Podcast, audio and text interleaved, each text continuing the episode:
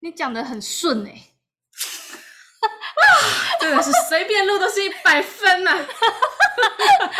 你是不是想录自己很久了？Oh my god，我都快想一年了。笑死！其实没有，我今年才买它的。感受到你的那个劲儿哎，我今天整个就是活力满点，真的尽量电池哎，哦，浑身是劲。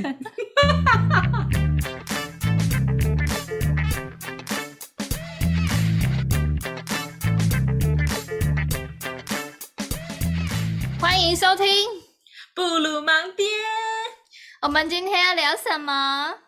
那我跟你讲，各位听众，我今天呢要来跟大家分享一本影响我甚深、对我来说意义非凡的书，是呃，至今为止 number one 的书吗？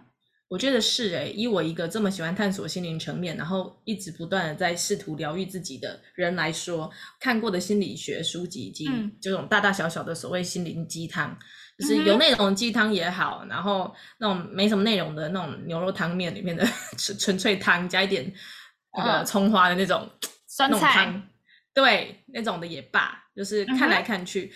当我第一次看到这本书的时候，我简直是惊讶无比，而且惊艳满分。真的、哦，我甚至有点好奇，我怎么会这么晚才看到这本书？我先问他，有比那个你之前狂推的那个整理魔法那本书好吗？有，因为他整理了我的心。OK，好，那这本书叫什么？那这本书的名字还蛮冲击的，它叫做《妈妈的公主病》。Oh man！如果你的妈妈是没有这个议题的话呢，你可能会听得比较无感。但是相信我，如果你呢刚好是长久以来一直困囿于跟妈妈之间的关系议题，那这本书对你来说应该是会起到很大的作用，不管是让你产生共鸣，或让你感觉到救赎，或减少任何一点自己的愧疚感都好。我是非常推荐任何一个跟妈妈之间关系没有到这么顺遂或令人满意的话，都可以来翻阅一下这本，确定一下你自己的处境会不会跟书中说的刚好有谋同的地方。这一本书主要是小贝尔他他有读，然后秀珍姑本人没有还没有去读这一本。然后小贝尔就是看完之后，他觉得非常的推，推到不行。然后他觉得在这一本书里面，不仅疗愈了自己，然后也找到了一些以前一直困惑没有办法解决的议题。没错，所以他想要就是透过。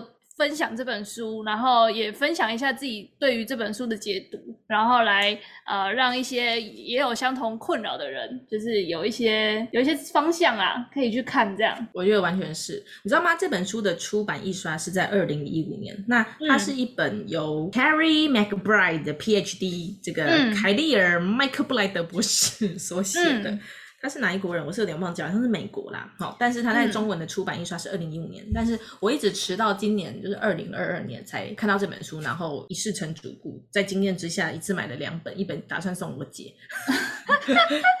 但我要讲的是，okay. 你看这本书出版问世这么多年了，但是直到现在才被我这个女儿所看到，所以嗯，呃，可以想见的是，可能世界上还有成千上万的女儿还没有看到这本书。没错。那我们很希望今天透过我自己的分享，可以带给大家一些这样的讯息。这个博士他是不是也是心理学博士啊？对，他是美国合格婚姻与家庭治疗师、智商那类的。因为我好像有看到一些简介，是说他好像就是透过，也是有一种透过在疗愈别人的过程中疗愈自己。没错，他有，他绝对有。对，就是跟所有心理系的呃，要成为临床心理师或是咨商心理师的。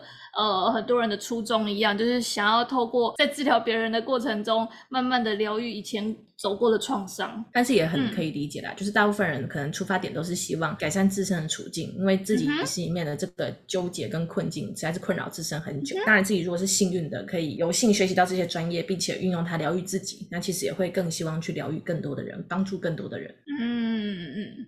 没错啊，那这本书呢，叫全名叫做《妈妈的公主病》，副标是“活在母亲阴影中的女儿如何走出自我”。嗯也许你已经听过了，之前邓慧文医师曾经在 Podcast 有曾经分享过这本书，那也很推荐你去听一下邓慧文医师的分享。那我今天会想要用一个比较不同的角度来去推荐我眼中所看到的这本书，嗯，然后再加上一些自身的经历，希望可以鼓励到任何一个跟我有相似处境的人。好，我先问第一题：为什么是活在母亲阴影中的女儿，而不是活在母亲阴影中的孩子？因为我觉得公主病妈妈她在一个家庭里面，她可能有女儿有儿子啊，那那为什么他这、嗯、这本书要特别把女儿抽出来讲，而不是讲孩子？我觉得很大的原因是因为自恋型母亲呢的这个呃人格形态，嗯，在书中有提到，她对于女儿的影响其实是比对儿子还要大的。嗯，为什么？跟那个人类最原始的设定有关系，因为女儿就是一个跟妈妈同个性别的生物。嗯嗯嗯。呃，我们常常都会听到所谓的女儿控，就是爸爸很爱女儿。嗯。那婆媳关系也常常是好发于妈妈太爱儿子。嗯嗯，所以我们可以理解到说，其实常常在一个有男有女孩子的那个家庭里面，如果夫妻关系不是这么稳健的话，就很容易会出现哦，妈妈跟女儿一起抢爸爸的爱，或者是儿子跟爸爸一起，可能不会抢妈妈的爱，但是可能儿子跟爸爸会不知不觉变一种竞争的关系。嗯。像这个性别的因素会特别去影响自恋型母亲在影响孩子身上的时候，她对于男孩跟女孩身上的权重会不一样。嗯，作者说，女儿就像我所说的，她的性别跟妈妈一样。嗯，她很容易会变成妈妈的一个延伸。嗯嗯嗯嗯。其实我们自己生下来是男生或女生，然后被按照着男生或女生的社会规范去抚养，所以我们在越长越大的时候，我们会很容易的把一些教条潜移默化。嗯。的内化在自己心里面，有很多可能我们自己未尽的想象，或者是说人生中没有办法达成的事情，或者是社会对自己的投射的期待，嗯、我们会很容易的去投射到跟我们同个性别的孩子身上，因为他一定最像自己。对，就是如果我是一个妈妈，我可能不会觉得自己的儿子最像自己，嗯、因为我也可能压根不会期待一个儿子应该要很像妈妈，因为妈妈是个女性。嗯。嗯，但是我可能会很期待我的女儿要跟我一样优秀，可能要比我更优秀。在这个女性的身上，这个优秀的这个词汇意味着可能是比我更漂亮，比我更善解人意，比我更温柔体贴，外貌更有优势。嗯嗯嗯，就像你刚刚讲的，所以她可能会期待女儿要比儿子更懂他，或是女儿就是应该要更符合自己的期待，对，或是体会过他以前体会过的委屈。那我会，他会觉得我以前当女儿的时候受过的苦，你可别觉得你会就这样被我轻易的饶过。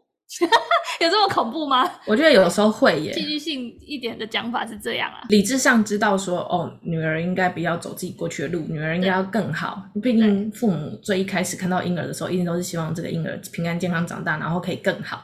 你一定会有一些时刻会想要把世界上最好的都给他。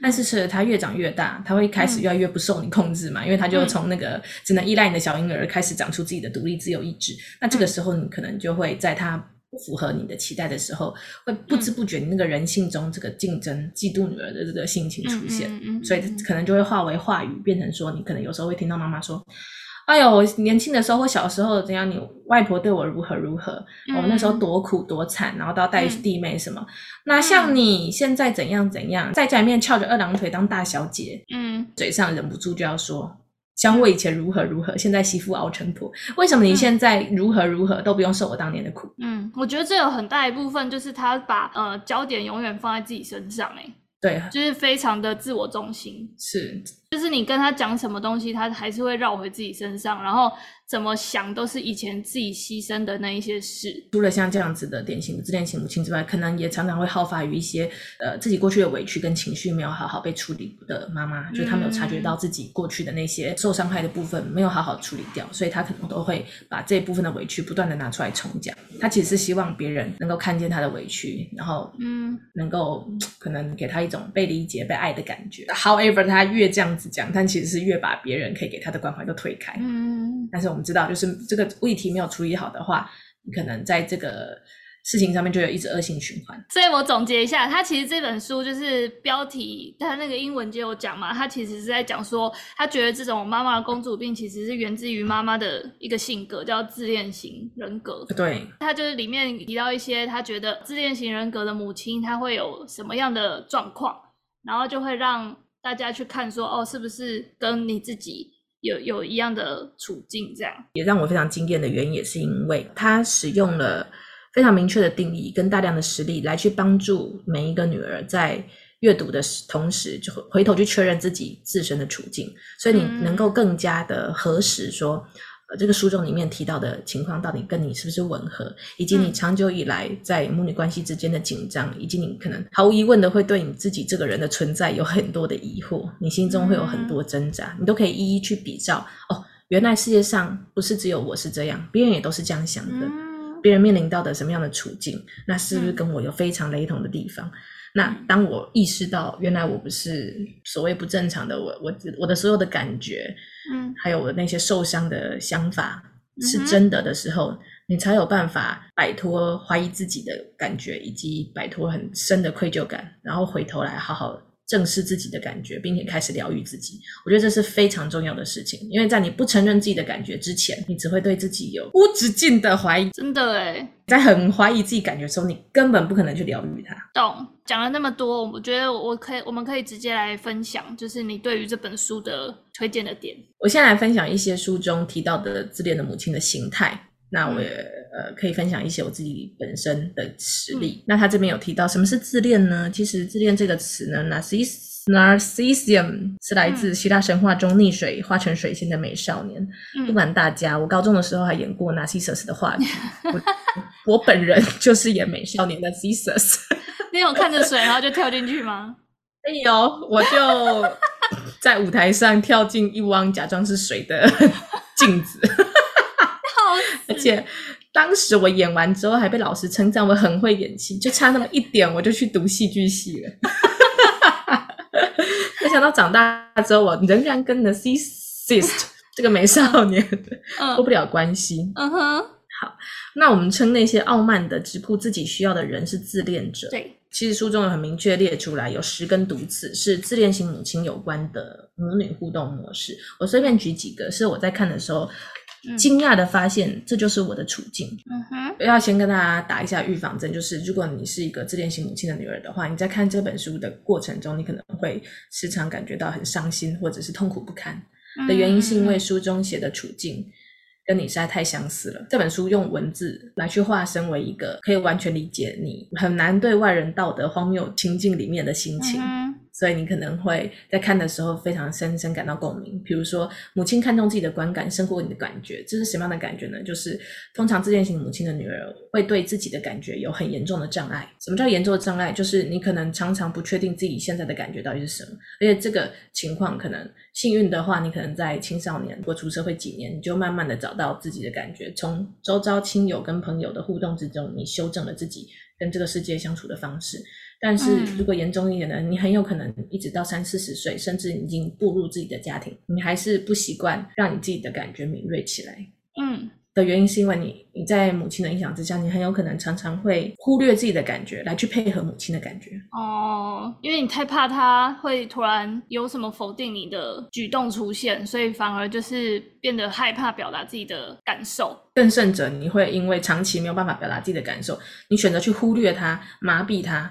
所以久而久之，你会不知道自己的感觉，比如说对一件事情的喜好是什么，但是你很清楚你妈妈会不会喜欢这件事情。哦，当你要做一件事情的时候，比如说好，呃，今天你想你在一份工作做的不开心，你想要离职，嗯，嗯，但这份工作呢是人人称羡的大公司，嗯哼。那你在想要到离职这件事情的时候，你第一个想的不是你自己觉得离职到底好不好，是不是真的想要离开这份工作，是不是做不下去了，还是你还留恋着大公司的光环？你第一个想到的是，嗯、如果我现在离职，我妈妈会很不开心。Oh man，你会非常难去意识到，哦，自己一直以来是以母亲的感觉为圭臬，但是自己的感觉、嗯、whatever 就是不重要，要先放到一边，嗯、因为我必须先把妈妈顾好，嗯，不然她会随时会起笑。对，不然在妈妈那边你会动辄得咎。但老实说，这个是常常是我小时候的一个很深的感觉。所以我做什么事情，我第一个要先想妈妈会不会开心，我妈妈会不会生气。哦，真的耶，反而是妈妈，也不是爸爸，因为爸爸通常都是比较凶的那一个。对，为什么呢？因为因为爸爸不存在。哦，OK，哦，我有看到这个。对，自恋型母亲的家庭通常会有这个情况，就是说他会去选择一个可以满足自己情感需求的伴侣。嗯。那通常这个伴侣呢，会成为这个公主病妈妈的骑士。嗯哼。那因为家庭其实是一个非常封闭的情感环境。嗯。基本上你外面看到的这光鲜亮丽的一家，外人完全无法窥探的互动模式到底是什么？嗯。那尤其是这种孩子们不敢说，爸爸不会觉察。妈妈本人也没有感觉的一种很隐晦的潜规则。老实说，非常非常难被发现，因为从这样的家庭出去的孩子，在还没有觉察之前都不会觉得这有什么问题，他只会觉得啊，我妈妈就是会特别难搞，或者是我我很不喜欢回家，或他会意识到自己跟家庭的关系很紧张。那更甚者，他没有办法对抗的时候，他就会把自己人生的选择权交给父母亲。嗯哼，就听他的这样，不跟妈妈起冲突，才可以保有全家人的和平。那我只能不断的牺牲自己的想法，来去维护这整个家的和谐。对，哦，好压抑哦。对，其实是蛮压抑的。所以书中其实有听到，呃，很多自恋型母亲的女儿的感觉，尤其是对自我的感觉是非常混乱的。嗯，因为一直以来她都会被暗示，嗯，她自己本人的感觉不重要。嗯哼，你应该要以妈妈为为主啊。我有看到一个，诶，就是布洛格分享的时候，大家就有分享一个，我觉得还蛮讶异嘛。就是他分享的是这样，就是在一个有自恋型母亲的家庭里面，当小孩表达自己的情绪的时候，妈妈会去贬低他，比如说小孩今天很开心跟妈妈说：“哎、欸，我今天考试考了一百分。嗯”大部分人应该是会说：“哇，你怎么那么棒啊？”或是“啊，你怎么突然变得那么聪明啊？这么棒这样。”但是有自恋型人格的妈妈可能就会说：“啊，你那一百分有很厉害吗？我以前小时候考过全国第一耶！啊，你这一百分，你这都是什么啊？道德与社会考一百分而已，等你考数学一百分，你再来讲啊。”这样，哦、你学超像的，我的妈呀！他反而就是，就是反而就是大家，我看那个布洛格这样子分享啊，所以我就觉得这种妈妈会让小孩就是整个浇冷水啊。小孩明明就是很开心的跟他分享，他觉得自己做的很棒的一件事，但妈妈却是用这种。呃，你这个没什么了不起的啦，就是去去泼他冷水，然后久而久之，小孩就会觉得，嗯，这真的好像没有什么。就在小孩在学着要怎么表达自己情感的时候，就一直被压抑的话，他长大自然而然就不会讲出自己内心的感受了。这个我有个类似的经验想要分享，就是、嗯、呃，高中的时候我考上了第一志愿，而这个第一志愿是跨县市的，嗯、当时会是应该是这个中部最好的第一志愿。现在也是啊，不要那么谦虚。OK。我就是一个骄傲的 bitch，很棒，喜欢你。啊、小时候我就一直常常有一种很奇怪的感觉，就是母亲在外面跟在家里面是完全分割的两个人。可能在外面，因为人人会他的女儿的成就而夸赞他，嗯、然后他在外面当然也会很开心，因为很 enjoy 人家的恭维。嗯、可是有时候私底下，或者说回到家里面，他可能又反而会。告诉我们说，你现在考上第一志愿，还不是因为我花钱让你补习，帮你请最好的老师，嗯、还要盯你读书。嗯，那当年我其实分数也是跟你一样，是上中部第一志愿。要不是因为我妈妈还是什么，我爸爸什么什么各种原因，对，或者是什么，爸爸说，呃，女生不用读那么高之类的，嗯、或者是我那时候家境多苦，所以我后来才读了我们这个县市的第一志愿而已。不然我当年也是全中部第一志愿的人选。嗯，在。高中生的那个年纪，我听了之后，我的感觉会是：哦，对，嗯，尤其是我的成就根本一点都不骄傲，嗯、我的成就都是来自于因为妈妈对我的栽培。嗯，那我甚至会延伸出一种愧疚感，就是觉得哇，对呀、啊，哦，妈妈真的是很厉害，嗯、比我厉害，那我凭什么拿这个考上第一志愿的成就出去炫耀？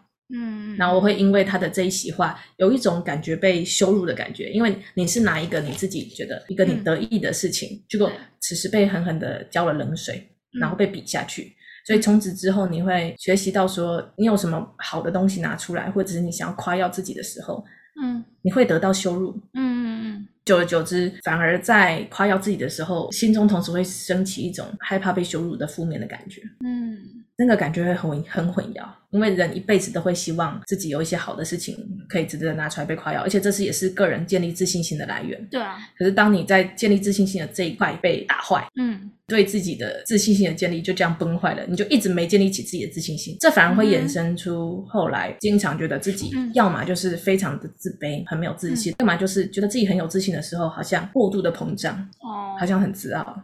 就因此一直在过度骄傲跟过度自卑之间大力的摆荡，我一直没有找到为什么有一些成功人士有办法对自己有稳定的自信心，永远觉得别人在夸耀我的时候，也许是带一点讽刺，或也许都不是真心的。嗯、我永远不相信人家会真心觉得我好。天哪，这些母亲真的是 要去上一些课诶没关系，我先帮他们上了一部分。但我觉得很好的是，至少你自你有察觉自己有这种状况了，还不知道怎么解决，没关系，至少你有知道你自己的混乱了。对，对啊。第二个例子是母亲嫉妒你，嗯、也许每个女儿在她人生的历程中感觉到这个点的时间点不一样，但是我想表达的是，嗯、女儿们一定会感觉得到这个很隐晦的感受。嗯、但其实因为母亲嫉妒自己这件事情，嗯、如果你要讲出来，其实是有点难以启齿的。对啊，很荒谬哎。对，之所以隐晦的原因是因为。如果你告诉别人，我觉得自己的妈妈在嫉妒我的成就，或 anything，也许嫉妒我的随便拿，就是外貌啊，还是什么口才啊，任何一个你就是可以拿出来骄傲的东西，人家都会觉得你这个人是不是有毛病？你是不是太自恋了？嗯哼，对不对？如果你今天听到你朋友觉得别人在嫉妒我，你就会觉得会不会是他自己的问题？对啊，对，嫉妒这个感觉是人与生俱来一定会有的。那你从小到大在求学或者是跟朋友的互动过程中，你一定会感受得到嫉妒这个因子的存在过。不管是你嫉妒别人，还是别人嫉妒你，你一定知道。嗯、所以，当这个感觉发生在自己跟妈妈的关系当中，女儿们会更加的困惑，嗯、会造成认知上非常大的不协调。因为，呃，这个社会还是容易把母亲放在一个比较道德的制高点。母亲应该是会以子女的成就为傲，鼓励子女去追求成就。嗯然后照理来说，应该是永远的温暖，对，要帮子女鼓掌的那个人。但是为什么这个应该要与你同开心的人，却似乎不乐见你比他更好？嗯哼，更加棘手的是，通常自恋型母亲的女儿，嗯，会强烈的感受到母亲会希望自己在外面表现一切都好，但是你同时知道一个矛盾点，就是，嗯，你虽然要好，嗯，但你不能好过你妈。但她没有很好，诶，随便就可以超越啊。我说很多人、啊、没有啊，他说你他妈永远是最好的。他说，对那个秀珍姑妈妈不要担心，You are the best。他不会听啊。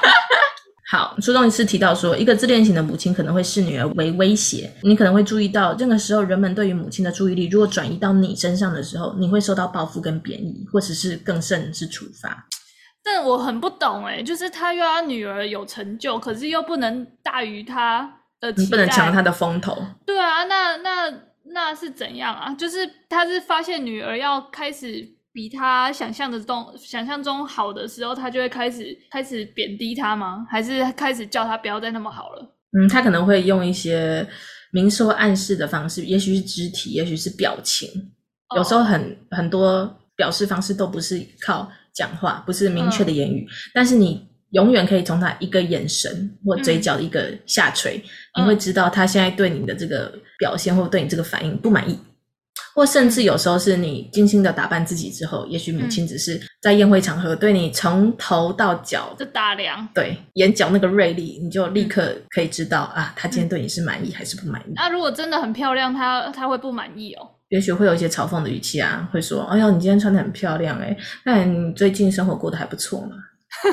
靠，或者是可能会焦点还是会牵回自己身上啊，例如：“嗯，你现在越过越好了啊，要不是因为我让你进到这间大公司，嗯、你也不会有今天这么靓丽的外表。哦”好烦哦，这听起来真的都是不开心的话诶。对，有一些甚至会包裹成称赞，但是。仔细探究其中，你会发现里面有一些嘲讽。但是因为你还记得吗？我们刚才讲那个自恋型母亲女人的感觉会很混乱，那她也不不太有办法侦测到自己听到这些话的时候真正的感觉是什么。所以通常这些混乱就会包裹着这些一半好像受到恭维，一半好像受到贬低的 复杂的情感一起被吞下去。嗯那长此以往，嗯、可能女儿就会还是会内化一些讯息，例如，嗯，嗯还是不要在母亲面前表现的太过得意忘形，或者是还是不要展现最好的自己，因为总觉得好像不会有什么好事。嗯，那每次都把自己弄得超丑，因为你 你会被骂啊，因为母亲就希望你看起来很好。哈，那那就是每次都是穿她觉得好的那一套，不要变。对。甚至我母亲一直到现在，其实还会有这个镜头，就是我们全家要出门的时候，如果是去一个重大的场合，他会亲手规定我们每个人要穿什么。哦。那如果穿的不符合他的期待，嗯，就会卡在门口出不去。啊！我小时候都一直不觉得这样有什么奇怪，直到长大之后，开始跟越来越多的朋友交往，然后。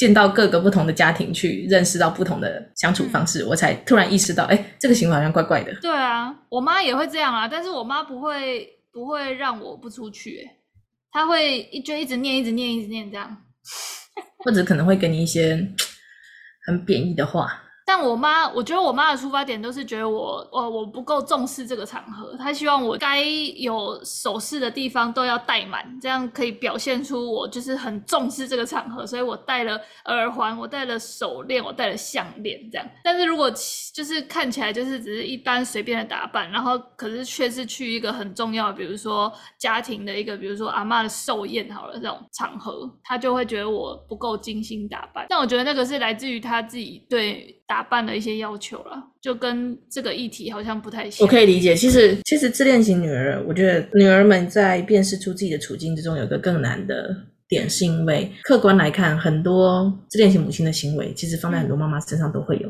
只是这些妈妈身上可能没有到那么严重，嗯，或是只有在某一些点，像我妈就是对打扮外表这件事这件事会特别的要求我，因为她觉得我太不修边幅。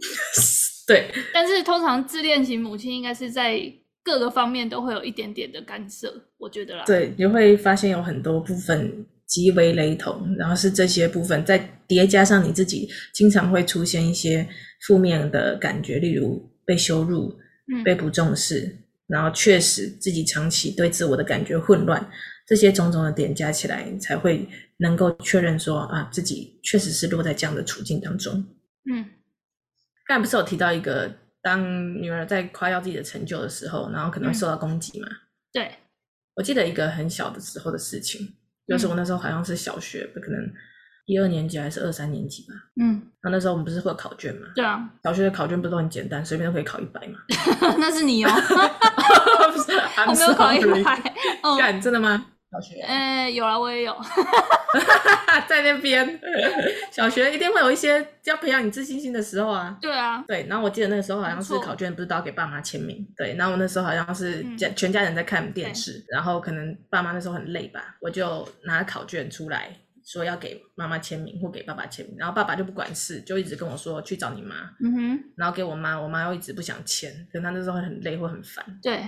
然后我就是一个白目的死小孩，所以我就拿着我的考卷，嗯、我我甚至忘记我那时候有没有跟他们讲说我考一百了，还是没有。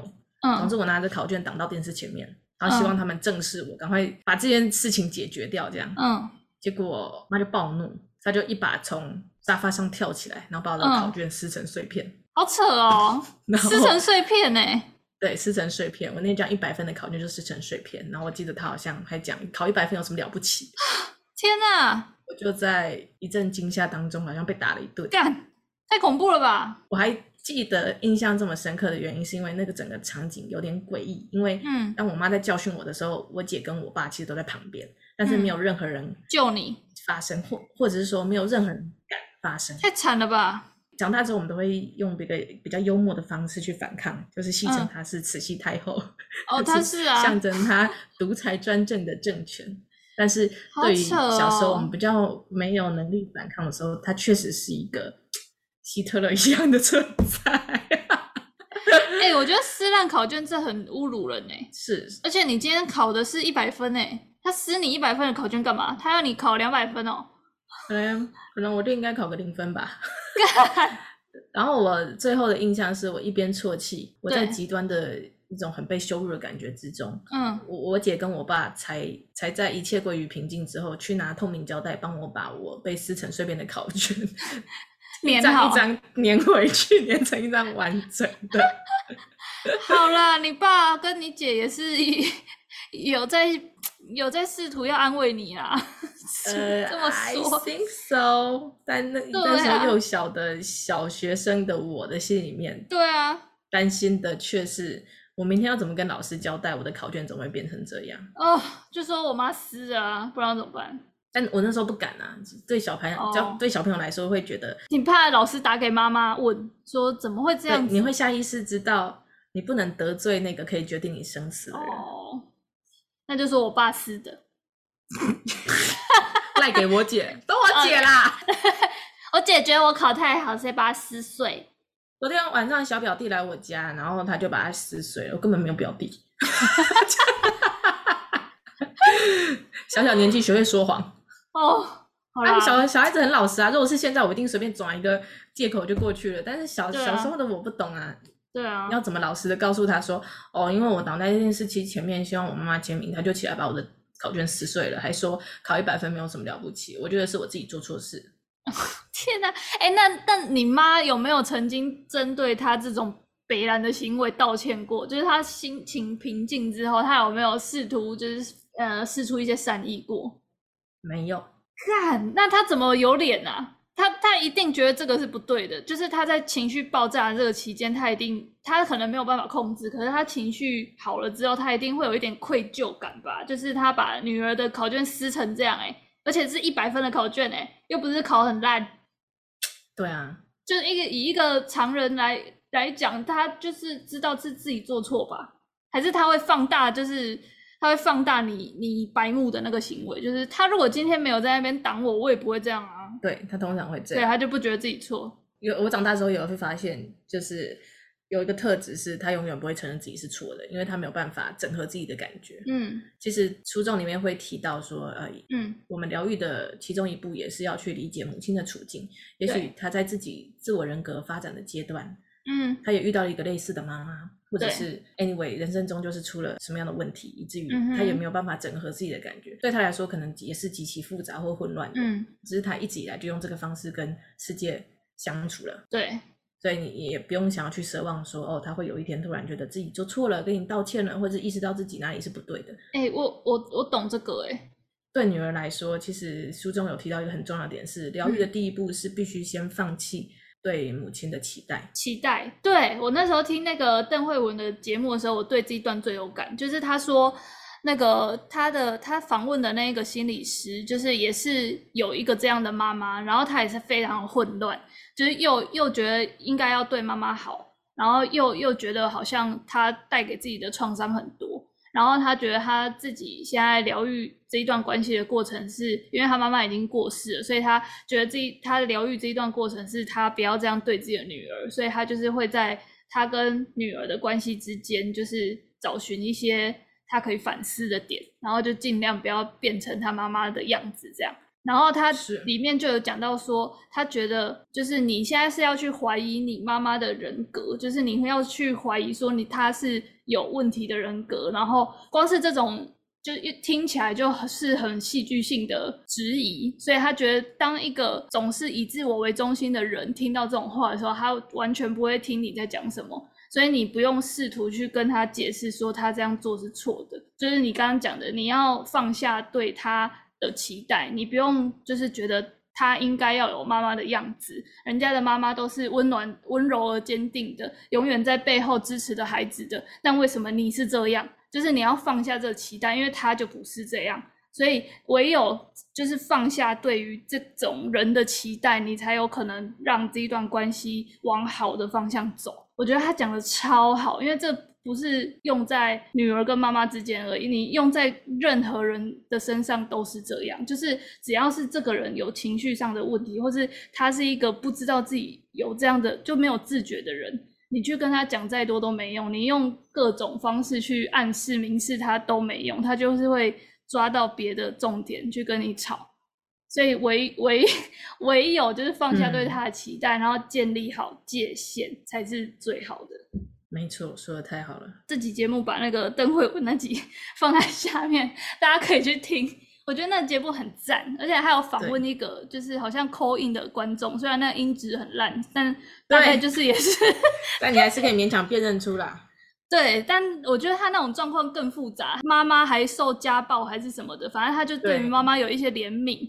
然后又讨厌妈妈这样对自己。通常在这样子的家庭的孩子，真的是我觉得辛苦了，辛苦啦，对啊，对，因为你承承受的是这么混乱的感觉，然后又没经历过的人也很难懂。对，而且它里面好像就有讲到说，就是邓慧文说，她每次找这种婚姻之商的时候，大部分的老公都会讲出这两句话，有一句是说，呃，你妈欠你的，为什么你要我来还？就是为什么你你妈明明就是你跟你妈自己之间的孽缘，为什么每次都惹到我？我身上。然后第二个是明明就很讨厌你妈妈每次都这样对你，那你为什么都用这种你你讨厌你妈妈对你的方式来对我？这种自恋。母亲养成的女儿，她会把这种情绪抒发在伴侣的身上。可能我不知道是不是因为看到通常自恋型母亲的身边的那个爸爸都是永远守护着妈妈，然后永远为她出生的这种形象，嗯、所以她会期待说，我以后的老公也要这样子保护我，呃，承受接住我任何的情绪。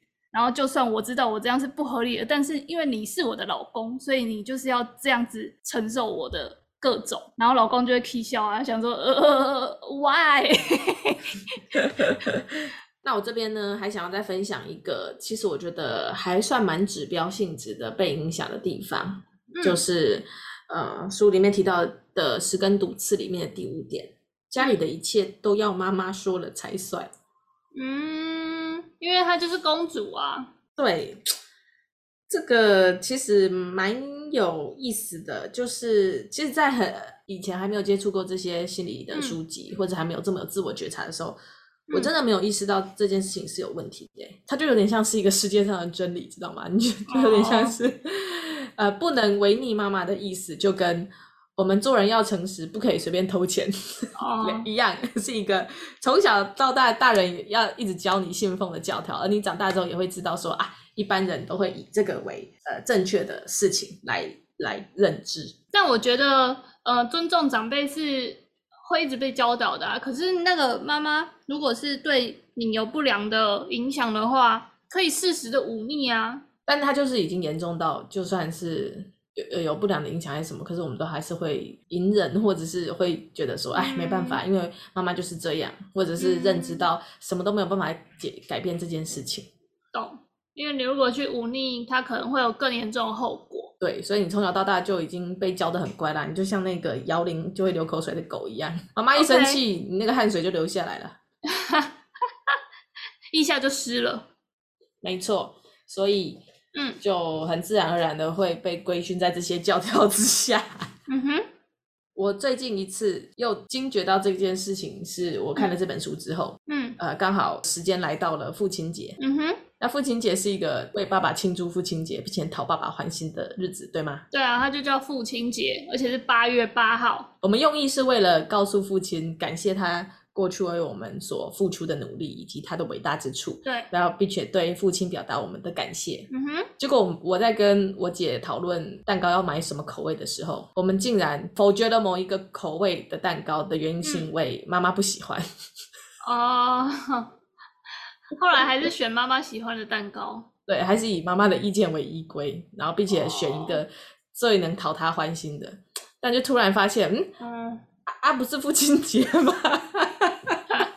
没有啊，因为重点是你爸也是你妈开心，他就开心啊。对，所以就是要先讨你妈开心，你爸就会有好的父亲节。是，所以所以你们的选择是正确的啊。直到那一刻，我才突然又惊醒一次，说：“哇塞，就是原来我们一直以来都内化了这个规则。”对啊，就什么节都是他的节，因为他只要不开心，大家什么节什么节都不用过了。对，没错，没错，没错，包含所有的，就是所有的事情，几乎没有人可以做主，因为只有一个人可以做决定，只有一个人的决定是决定。嗯、天哪，我突然觉得这种，你以后如果要办婚礼，应该会崩溃。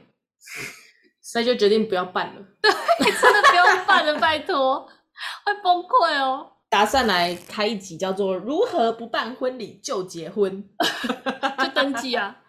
哎哎、欸欸，说的很好。小时候都不觉得怎么样、欸，哎，就会自嘲，然后长大才发现，干，这真的是有点病态。对啊，影响的很深，好不好？但我有听过很多次啊，呃，很多人是这样说的，就是。就有点像公司里面的某一个老板，就只要他今天心情好，你什么都好过；他只要他今天心情不好，家里出了什么事，你今天什么千层就不用送了，因为他就不会让你过啊。啊，就就大放到大家的家庭也是一样，如果妈妈是里面那个公主的话，她的心情就是决定你今天的日子好不好过。对，其实这种非常接近独裁者的这种心理状态跟外显的作为。嗯其实我们也可以理解说是跟自恋型人格是有关系的，嗯、不管今天这个人是不是一个母亲或一个父亲，嗯、其实当你发现到身边有人是完完全全的以自己的喜好作为操控他人的依归。嗯那你就可以合理的怀疑有一些自恋的成分在，嗯、一定有啊。对，他其实有把这些自恋型的母亲有大概的粗分啦，例如环抱型母亲呐、啊，啊、就是试图驾驭跟控制女儿生活的更方面，或者是漠视型的母亲，嗯，是对女儿会刻意忽视或不负责任的，然后不提供女儿一些生活的指导或者是情绪的支持，嗯，然后让女儿感觉特别的孤立，这样也算，其实。表现的方法还蛮有趣的，嗯、有时候两个极端的表现，嗯、但其实根源的问题是同的。嗯，我们在疗愈的路上呢，会会开始意识到，因为妈妈的人格是这样子的特性，所以也会间接影响你的人格。嗯，那在他的这个目录里面，其实有个章节，我看了就非常有感触。嗯，其中一个章节在讲公主妈妈会如何影响你的人生，在第八章就写到：妈妈不能给你的爱，情人能够给你吗？嗯哼，好，那我们上集可能就是刚刚有提到，就是这本书到底在讲什么，以及呃，当你是有一个自恋型的妈妈的时候，然后你身为一个女儿，那你通常会经历什么生活？然后你的呃后续的呃人生阶段会遭遇什么矛盾与冲突？就是我们可能在这上集跟大家做个分享，那我们下集可能就会聚焦在说，哦，如果是你真的是有一个这样自恋型的妈妈，然后你也是已经这样子不知不觉就被养大了，然后也 开始就是面临各种矛盾，然后又不太知道怎么觉察的话，那要怎么去尝试去面对，以及尝试去改善，我们会在下集去分享说这书中教我们的方式，以及。啊，uh, 我们觉得有效的方式。好，期待你们下集可以继续跟我们一起探索。不如盲爹就下礼拜见喽！下礼拜见，拜拜。拜。